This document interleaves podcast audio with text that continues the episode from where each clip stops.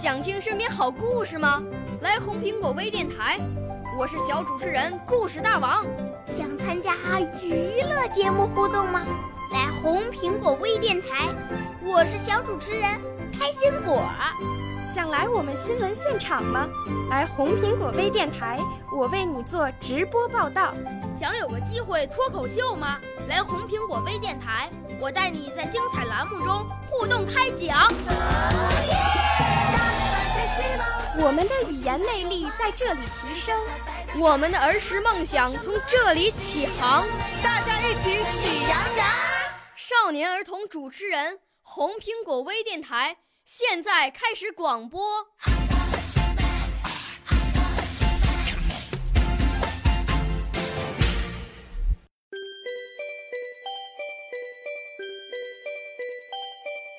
亲爱的朋友，我是岁月静好的静好，愿我能陪您度过一段安静好时光。我五岁啦，来自从前，我六岁啦，来自陕西；我九岁，来自广东；我十二岁，来自北京。我们都是红苹果微电台小小主持人，请欣赏儿童诗。字典公公家里的争吵，字典公公家里。吵吵闹闹，吵个不停的是标点符号。看他们的眼睛瞪得多大，听他们的嗓门提得有多高。感叹号拄着拐杖，小问号睁大耳朵，调皮的小逗号急得蹦蹦跳。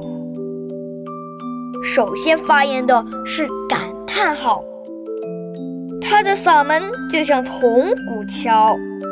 伙伴们，我的感情最强烈，文章里谁也没有我重要。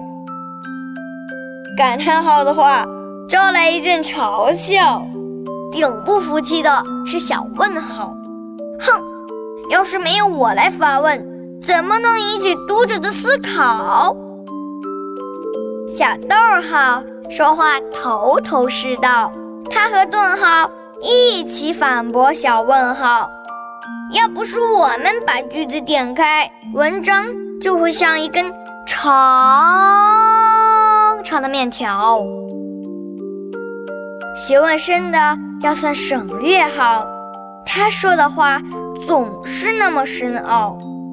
要讲我的作用吗？我。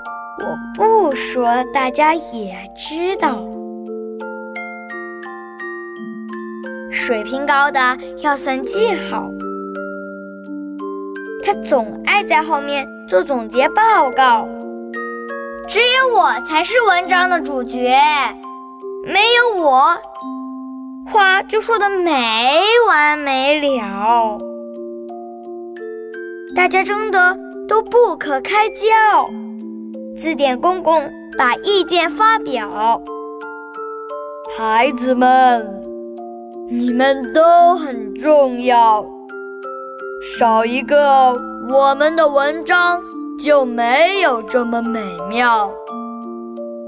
滴水汇成了大江，碎石堆成了海岛。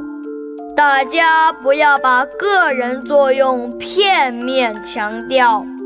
任何时候都不要骄傲，小朋友，你听了字典公公家里的争吵，心里想的啥？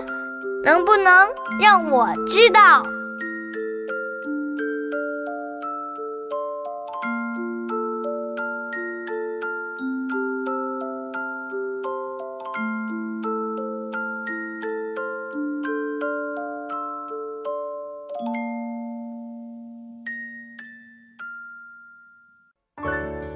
少年儿童主持人，红苹果微电台由北京电台培训中心荣誉出品，微信公众号：北京电台培训中心。